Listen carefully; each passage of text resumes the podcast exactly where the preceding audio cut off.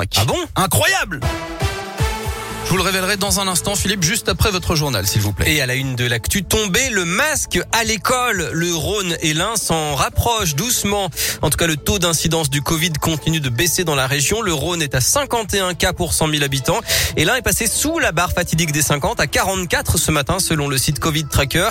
Il faut, je le rappelle, que ça reste sous les 50 pendant au moins 5 jours. Le port du masque qui n'est plus obligatoire du CPOCM2 à partir de ce matin dans 21 départements supplémentaires, dont le Puy de Dôme.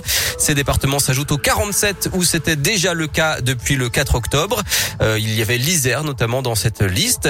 Le masque reste obligatoire pour les écoliers dans 33 départements désormais, donc euh, dont le Rhône et l'Ain jusqu'à nouvel ordre.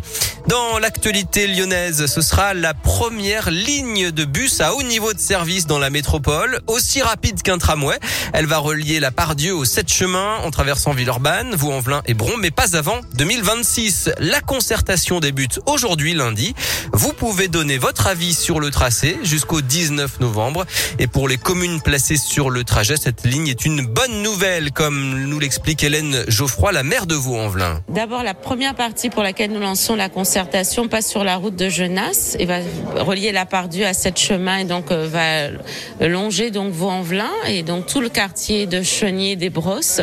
Et puis ensuite, il y a la deuxième partie de cette ligne qui va passer par les sept chemins partant du métro La Soie et donc qui va relier les quartiers de la BAM, la Taz, Chénier, la Brosse. Bref, tout le sud de Vaux-en-Velin va être connecté au métro, ce qui serait une très bonne nouvelle. Et le Citral investit 120 millions d'euros dans ce projet et espère transporter 22 000 personnes par jour avec cette ligne d'ici 2030. Et vous pouvez donc donner votre avis sur le tracé.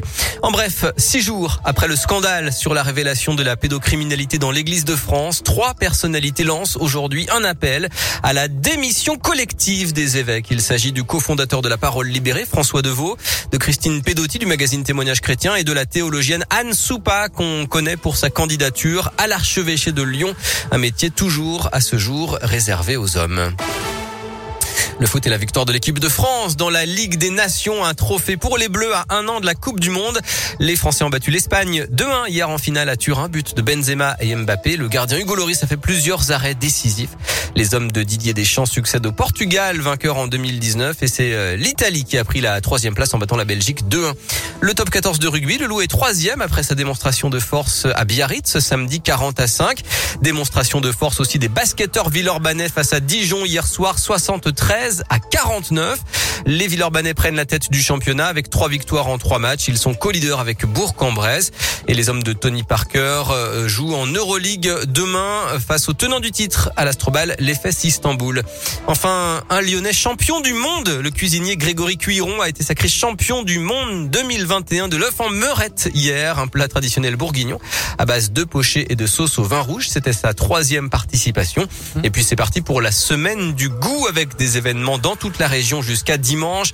Des dégustations, des paniers découvertes, des ateliers, des présentations des métiers de l'alimentation. Plus de détails avec une carte interactive sur legout.com.